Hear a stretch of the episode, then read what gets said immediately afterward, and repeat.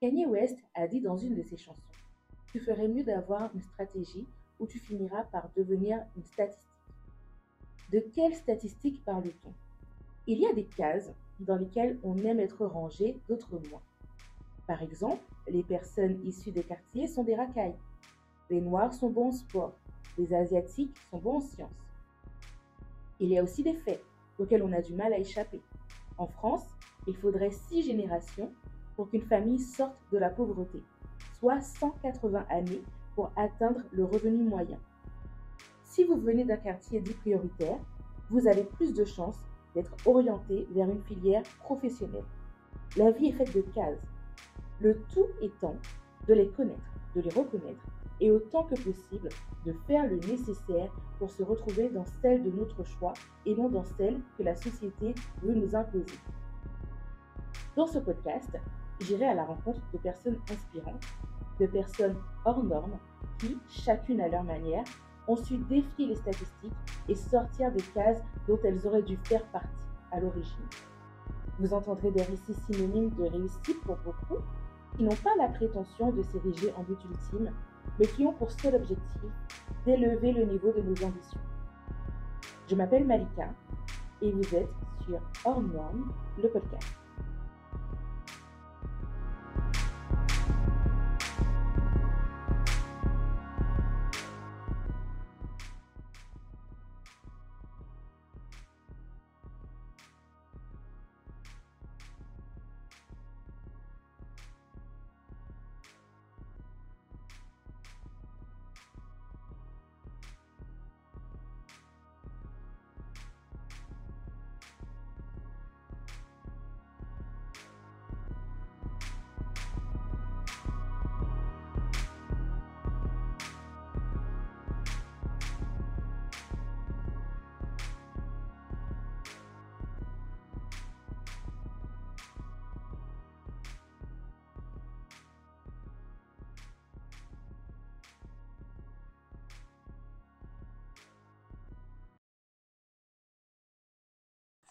Bonjour Lionel, merci d'avoir accepté mon invitation. Euh, bienvenue sur le podcast Hors Normes. Bonjour Malika, merci beaucoup euh, pour ton invitation. Et je suis très honoré d'être sur euh, aujourd'hui ton podcast Hors Normes. Avec plaisir. bah, écoute, avant de commencer, je voudrais dire un petit peu comment on s'est rencontrés. du coup, Lionel et moi, c'est très marrant. on s'est rencontrés au travail, donc c'est une de mes meilleures rencontres au travail, hein, finalement. Et euh, on est arrivé, je crois, peut-être à deux semaines d'écart. Oui, exactement, c'est ça. C'est ça. Donc, à deux semaines d'écart dans l'entreprise. Et euh, on ne s'était jamais parlé. Jamais. Avant, il y a quelques mois. Pas du tout. Et euh, donc, finalement, on finit par prendre ce café qui était difficile à caler. Et, et quand, on, quand on discute, etc., on se rend compte en fait qu'on était dans le même lycée, dans la même filière, la même année. la même année, mais qu'on ne s'est jamais calculé dans le lycée. Jamais. Voilà. Donc moi j'ai trouvé ça hyper drôle. Je me dis que c'est une rencontre qui devait arriver, hein, parce que voilà, elle n'est pas arrivée il y a quelques années, mais elle arrive maintenant. Et je me dis que c'est pour le meilleur. Donc euh, je vais te laisser maintenant euh, te présenter. Super.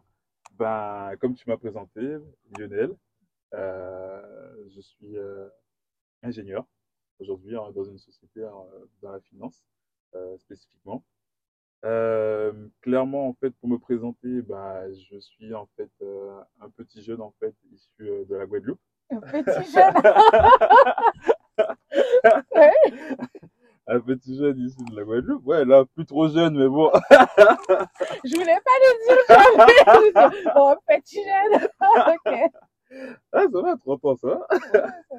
Euh, et, et du coup, je suis comme, comme tout petit jeune en fait euh, en Guadeloupe qui a cette opportunité. J'ai eu la chance en fait de pouvoir faire des études en France, puis euh, rencontrer des galères comme tout le monde. Et ça c'est ça c'est euh, ça c'est je pense que c'est mon parcours. J'ai un parcours très atypique par rapport à ma personnalité et par rapport aux galères que j'ai rencontrées. Puis aujourd'hui, il y a quand même un homme heureux parce que c'est important. Ouais, je suis un homme heureux puisque en soi ma carrière professionnelle c'est euh, beaucoup amélioré depuis. Donc voilà. voici qui je suis aujourd'hui. Super, merci beaucoup Lionel. Euh, du coup, pour, euh, pour entrer un peu plus dans le podcast, on va aborder plusieurs sujets.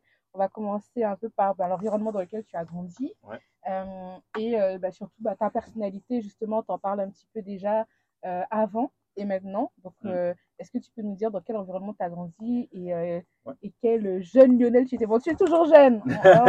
tu es toujours jeune. Mais voilà, Lionel de, de 14, 15, 16 ans, 17 ans, en tout cas avant la vingtaine, euh, ben, comment tu étais? Ok. Euh, donc c'est hyper simple, comme j'ai déjà dit en fait, euh, moi je, je suis issu de la Guadeloupe, donc en fait euh, ce petit jeune Lionel, euh, c'est un jeune Lionel qui a, qui a plein d'énergie, euh, qui sait pas concentrer son énergie malheureusement, et euh, qui euh, se retrouve euh, très rapidement en fait à l'école, mais en difficulté. En difficulté parce qu'il y avait, j'ai eu beaucoup en fait de, de lacunes, déjà juste pour apprendre la langue française, et puis après aussi en fait me concentrer. Donc à l'école c'était complet, c'était vraiment difficile. On s'est rendu compte à quel moment que tu avais des, ces lacunes-là? Très tôt en fait, euh, comme tu le disais, dès l'âge de 14-15 ans à peu Mhm. près, on s'est rendu compte très rapidement que j'avais des lacunes. Mes parents m'amenaient voir en fait des, des orthophonistes. Mhm. Et quand même, je, je suis issu, on va dire, d'un milieu euh, modeste. Mhm. Un milieu modeste, euh, un peu aisé quand même, parce que mes parents sont deux entrepreneurs. Donc, je te dis, tout va rouler. Normalement, Normalement. avant que l'État passe par là. c'est ça. C'est ça. Normalement, tout va rouler. euh, Mm. et comme tout le monde, en fait, j'ai fait une école, euh, j'ai fait l'école publique, euh, euh, classique. euh, voilà. Mais sauf qu'en fait, très rapidement, en fait, on s'est rendu compte que j'avais, énormément de difficultés. et, et ça s'est révélé par de mauvaises notes. Mm. Ça s'est révélé par de mauvaises notes à l'école. Ça s'est révélé par aussi, en fait, des, comme tous les, comme tous les jeunes, en fait, des mots dans le carnet Mm. des professeurs. Euh, parce qu'en fait, euh, je bavardais, je me faisais pas bien. euh, voilà, quelques bêtises à gauche, à droite. Mais, euh, mais voilà. Et euh, arrivé, en fait, euh, je, je vais avancer, mais voilà, j'ai fait le collège, arrivé au lycée, ça s'est complètement dégradé. Ouais. Puisque en soi, quand je suis arrivé en première, euh, là, j'ai vraiment dégringolé. Sur les trois trimestres, j'ai eu Mhm. 7 de moyenne. Ah oui. Voilà. Euh, ouais. donc euh, ça, ça a vraiment dégringolé. Et là, en fait, j'ai pas eu, j'ai eu le soutien en fait à l'époque pour ceux qui le connaissent dans le podcast et pour ceux qui s'en rappellent. Euh, j'ai eu le soutien en fait euh, de Monsieur Harry Aramat, qui était en fait euh, le, le, le, le proviseur en fait de, LJT Maverick, Mhm. pour être plus précis. Et, et c'est lui qui, qui, qui m'a entre guillemets sauvé. Ok. Qui m'a dit, écoute, bon, on a vu tes résultats au collège, Mhm. en, on va dire euh, au- en troisième, c'est pas si mauvais que ça. Et euh, arrivé au lycée, là, tu as complètement dégringolé en seconde. Mhm. Tu sais quoi, on va te faire, je vais te faire confiance. On va te faire passer en première, mais euh, ceux qui ne l'ont pas connu, moi, je suis passé en première sous contrat. D'accord. Donc c'est hyper spécifique. Quand on rentre en fait en première sous contrat, c'est une épée de Damoclès sur la tête. Oui. On se dit, ben, la- les conditions, c'est si tu as moins de 10 de moyenne si tu as en fait euh, des mots dans le carnet, des mauvais comportements, on va te faire redoubler. Ok. Et Ah, je, je pensais que euh, les élèves sous contrat, en fait, étaient renvoyés. Ils n'avaient pas de il y a, bonne il y a- il y a aussi ça, mais comme moi, je n'étais pas en fait un un élève, on va dire, dangereux. Mhm. euh, je me battais pas, mais voilà, j'en étais plus les professeurs où je faisais pas le travail, voilà. Élément perturbateur. élément perturbateur, Ouais. totalement. Totalement. Et, euh, et ça a déclenché, en fait, euh, précisément chez moi, un déclic à Mhm. ce moment-là précis. Mais il faut savoir qu'en fait, moi, j'ai eu la chance quand même d'avoir euh, mes parents Mhm. qui, quand même, malgré en fait tout ce que tout le monde disait autour, pensaient que quand même j'avais des, des compétences. Et ma mère me disait euh, généralement, parce que bah, elle, en fait, c'est c'est une entrepreneuse, elle, elle sort des sentiers battus, elle me disait l'intelligence en fait que toi tu as, peut-être que toi, t'es- c'est pas la même intelligence que les autres enfants en fait. Toi, Mhm. peut-être que tu es bon autre part en fait. Wow. Et entendre ça en fait de sa mère et entendre ça de d'autres personnes en fait qui m'ont entouré parce que moi j'avais un, un cercle familial en fait très alors, très uni. Euh, le cercle familial proche très uni en fait des, des entrepreneurs et après j'ai mon autre cercle familial typiquement en fait de la groupe avec une culture en fait où bon gens ne sortent pas trop de la Guadeloupe, donc c'est Mm. compliqué. Euh, ben là, en fait, ce, ce cercle entrepreneur, en fait, dit, c'est pas très grave, en fait. L'échec, c'est OK. Le but, en fait, c'est de, de rebondir, Mm. mais que tu prennes conscience, en fait, que tu faut que tu rebondisses. Oui. Et donc, à partir de la, de la première, justement, euh, j'ai pris une claque. J'ai pris une claque, euh, je me suis mis à, à bosser, clairement. Euh, parce que de toute façon, j'ai une épée de Damoclès. Donc, euh, si je, si je, si je sors de du cursus scolaire, ben, j'ai rien à faire, en fait. hein. Ouais. Rien, en fait. Donc, du coup, là, en fait, je bosse. Et euh, comme par miracle, les notes, elles remontent. Comme par miracle. Oui. mais ouais, mais il a fallu, il a, il a fallu bosser et les notes sont remontées. Là, en fait, j'étais hyper content. Mais voilà. Je passe en terminale. Bon, nous, on est dans, la- dans le même lycée, mais on se calcule. On se calcule pas, pas. on se voit pas, on se connaît on se pas. connaît pas. je passe en terminale et, euh, et là, pareil, en fait, euh, je m'en sors très bien. Euh, très bien dans le sens où, en fait, euh, j'ai de bonnes notes. Ça va. Dans certaines matières, je fail, mais c'est pas très grave. Dans d'autres matières, je suis très bon. Et à ce moment-là, en fait, des profs à moi, en fait, commencent à détecter. Alors, moi, j'ai fait, pour ceux qui connaissent, une, une terminale STMG. Ouais. Et, pour, et dans la terminale STMG spécifiquement, Oui, à l'époque, ça s'appelait STG. STG, Donc, ouais, exactement. Ouais. Dans la terminale STG, bah, il y a le mot T qui est technologique. Mm. Et dans technologique, en fait, dans mon cursus, il y avait euh, une partie informatique. Et euh, mes profs, mon prof de technologie s'est rendu compte que j'étais vraiment très à l'aise, en fait, Mm. avec les notions techniques. Je n'étais pas bon en maths, je n'étais pas bon en sciences, je n'étais pas bon dans d'autres matières. J'étais très bon, en fait, en informatique. Pourquoi? Je ne pourrais pas l'expliquer. Mais voilà. Et euh, pour la petite histoire, j'ai eu 20 en En bac. Au, bac euh, informatique. Exactement. Incroyable. Et ouais, c'est c'est- c'est- c'est un En truc- fait, je comprends pourquoi on se croisait pas. Parce qu'au lycée, euh, non, j'avais de bonnes notes dans les matières qui m'intéressaient, mais euh, je pense que j'étais absolument pas aussi concentrée que toi. Euh, parce que voilà, j'avais pas cette épée de Damoclès sur la tête. Ouais, non. Et voilà, j'étais dans. Je sentais beaucoup, beaucoup la fête. donc voilà, on se croisait pas. Ouais, mais puis moi, niveau comportement, en fait, j'étais euh, un peu discret. Ouais, tu tenais à carreau, quoi. Ouais, ouais, j'étais un peu discret, je me tenais à carreau. Bah, comme tous les enfants, je rigolais avec, euh, avec les gens qui passaient, mais voilà, enfin, j'étais pas la grande gueule, en fait, de la Mm. cour, etc. Et donc là, en fait, en terminale, euh, j'ai eu mon bac, tout le monde est content. Vient là, en fait, euh, le moment, en fait, de, de choisir un cursus. Et clairement, en fait, euh, j'impose à mes parents pas de partir en métropole. Ben, avant ça, Mais ils te fait- soutiennent. Mais ils me soutiennent. Ils Mm. me soutiennent. Et même ce soutien, en fait, a été plus loin, puisque avant de partir en métropole, il faut savoir que j'ai fait une première euh, économie commerciale, Mhm. qui, quand même, ce sont des classes qui sont réservées, dites, à l'élite. Euh, et moi, j'ai eu la chance, en fait, d'intégrer, en fait, euh, ce- cette petite élite, même si je suis resté qu'un an. Euh, mais, en fait, ça m'a beaucoup formé. Euh, Mhm. Ça m'a permis, en fait, d'avoir une certaine forme de discipline aussi. Euh, j'ai appris énormément de choses, même des choses en avance par rapport aux autres. Mhm. Mais malheureusement, encore une fois, euh, mon comportement m'a encore rattrapé. C'est-à-dire qu'en fait, j'étais l'enfant qui était trop, trop distrait, trop perturbé, qui allait à Mhm. gauche, à droite, euh, qui ne restait pas assez concentré en fait sur les choses à faire. Mais tu sais pourquoi tu étais comme ça? Est-ce que c'est parce que euh, euh, tu avais du, du mal avec les cours? Ou est-ce que, qu'est-ce qui causait ce manque de concentration, cette agitation?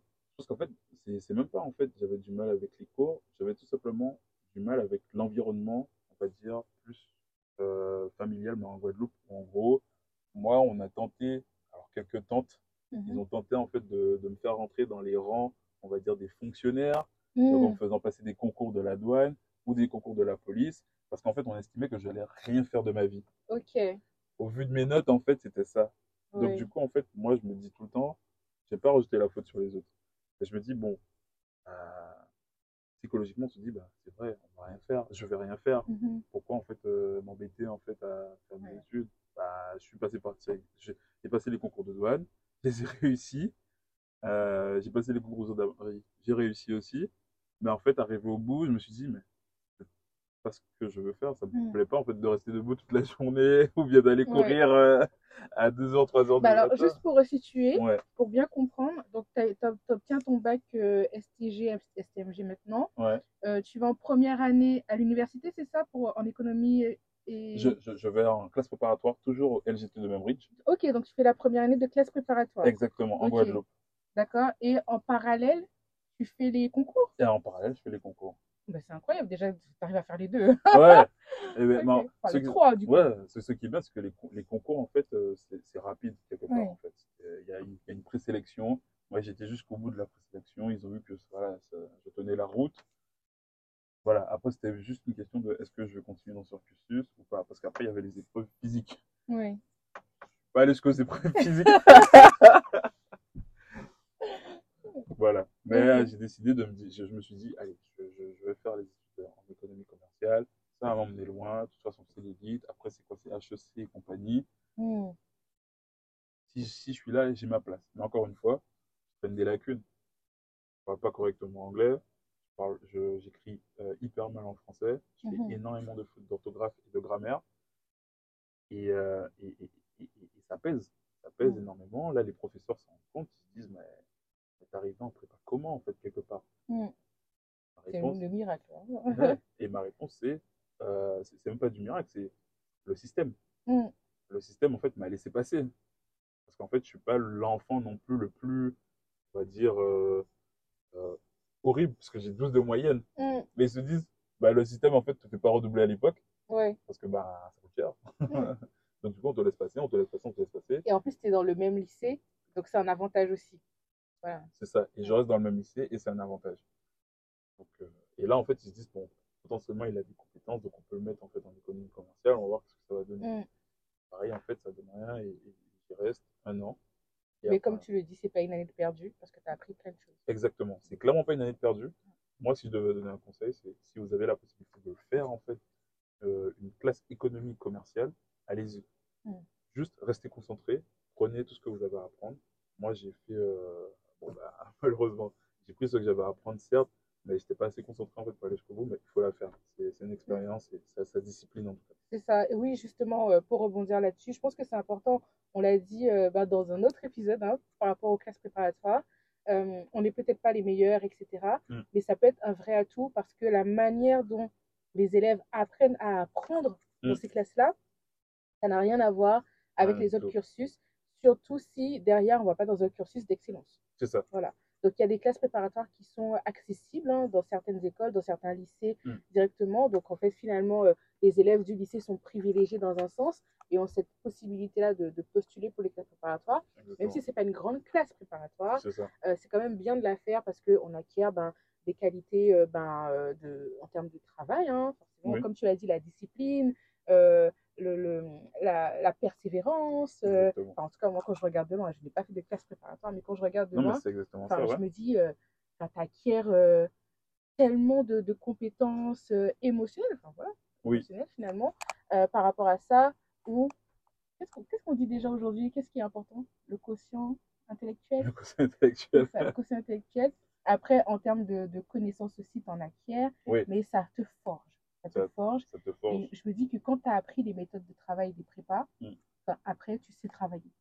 Quand, tu vas, peu importe l'école dans laquelle tu vas, tu sais bosser, en fait, tu sais travailler. Et je pense que ce que les, les écoles, euh, ce qu'on n'apprend pas au lycée, dans le cursus euh, Mm. de la seconde à la terminale, c'est apprendre à travailler. C'est ça, en fait. Alors qu'on devrait apprendre. Bref, C'est exactement ça. on va pas refaire le système. C'est ça. Ok. Donc tu fais ta classe prépa, euh, donc finalement tu vas pas jusqu'au, enfin tu vas pas en deuxième année euh, à cause du comportement. Et donc qu'est-ce qui se passe? Bah là, en fait, euh, alors, je vais pas en deuxième année, alors, pas que à cause du comportement, mais c'est aussi à cause de, de, de, de- de mon manque d'implication et de motivation, Mm. clairement. Et là, en fait, euh, se pose la question de qu'est-ce que je veux faire, en fait? Qu'est-ce que je veux réellement faire? Là, on se pose deux minutes et on se demande qu'est-ce que je veux faire. Et j'ai la chance, en fait, j'ai, eu la chance d'être, accompagné par un médecin était en fait ma tante et euh, qui, me, qui me coachait énormément en fait tous les jours aussi, qui me soutenait, qui m'envoyait des messages, qui me demandait tout le temps en fait comment j'allais. Et elle, c'est vraiment le pilier de mon histoire. Moi, elle en fait qui m'a quelque part construit avec, Mhm. euh, avec ma mère aussi. euh, elle m'a dit en fait, non, là, faut que tu t'arrêtes, stop, et que tu te demandes en fait clairement qu'est-ce que tu veux, qu'est-ce que tu veux pour l'avenir en fait. Personne ne va décider pour toi, c'est à toi de savoir qu'est-ce que tu vas faire. Et, euh, et moi, j'avais le schéma en fait euh, côté Guadeloupe, euh, famille euh, traditionnelle antillaise, où en fait, on j'avais toutes mes cousines et grandes tantes en fait qui étaient encore chez leur maman. Mhm. Ça, ça me choquait totalement.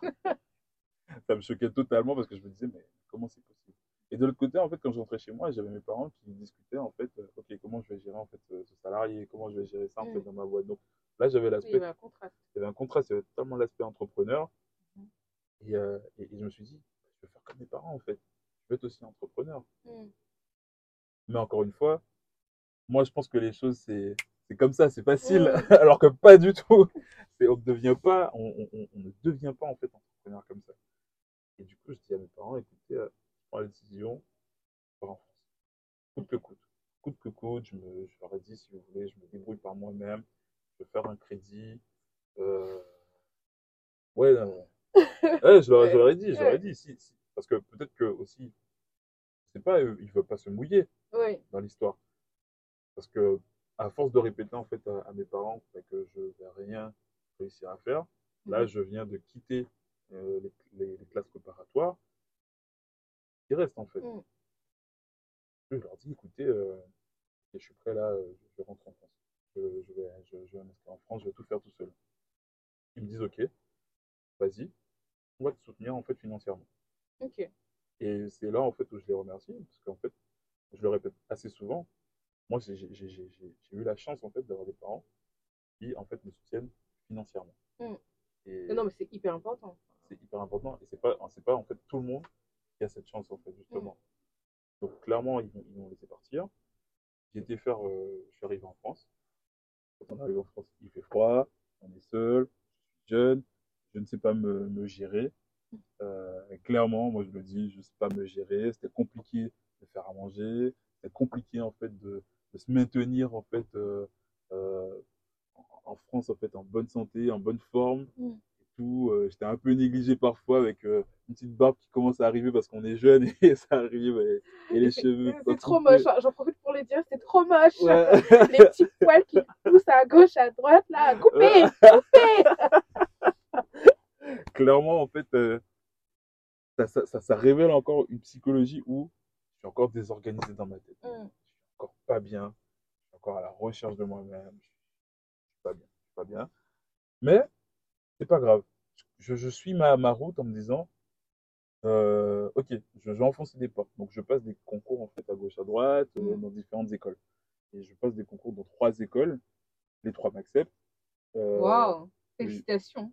Oui, bon, t'inquiète pas, c'était pas, pas compliqué non plus.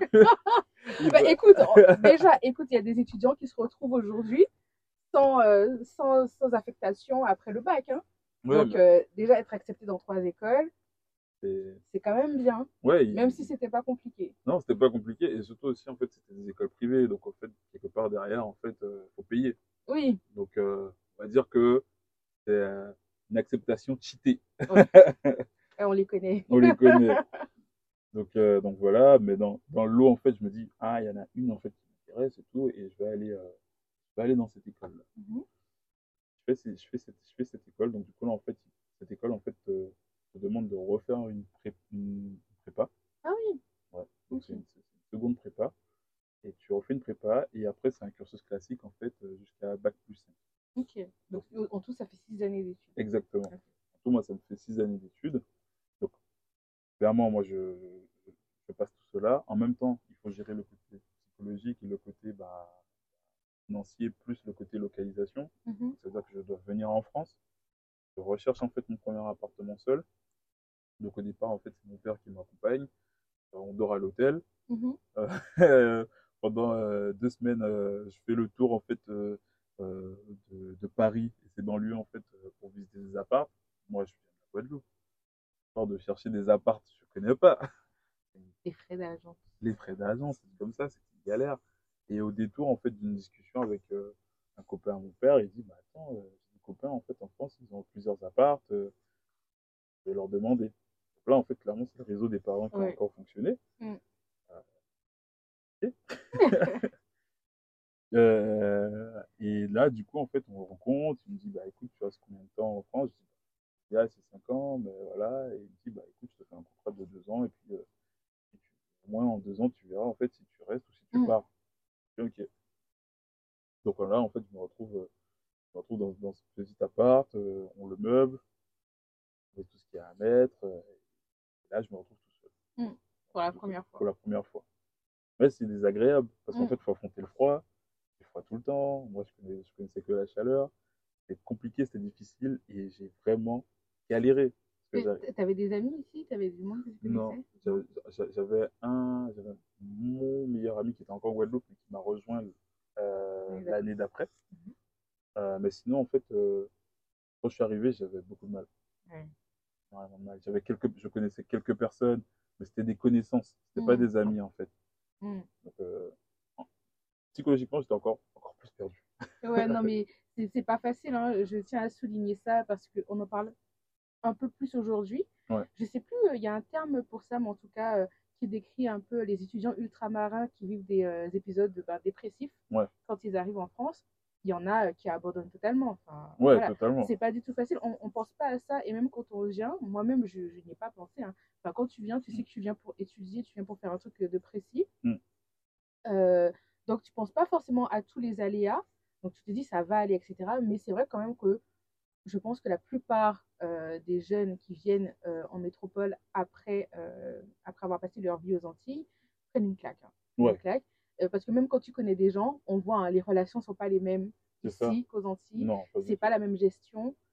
Pour voir les gens, ça se passe pas de la même manière. Tu débarques pas chez les gens comme ça. Ça. Personne va débarquer chez toi. exactement.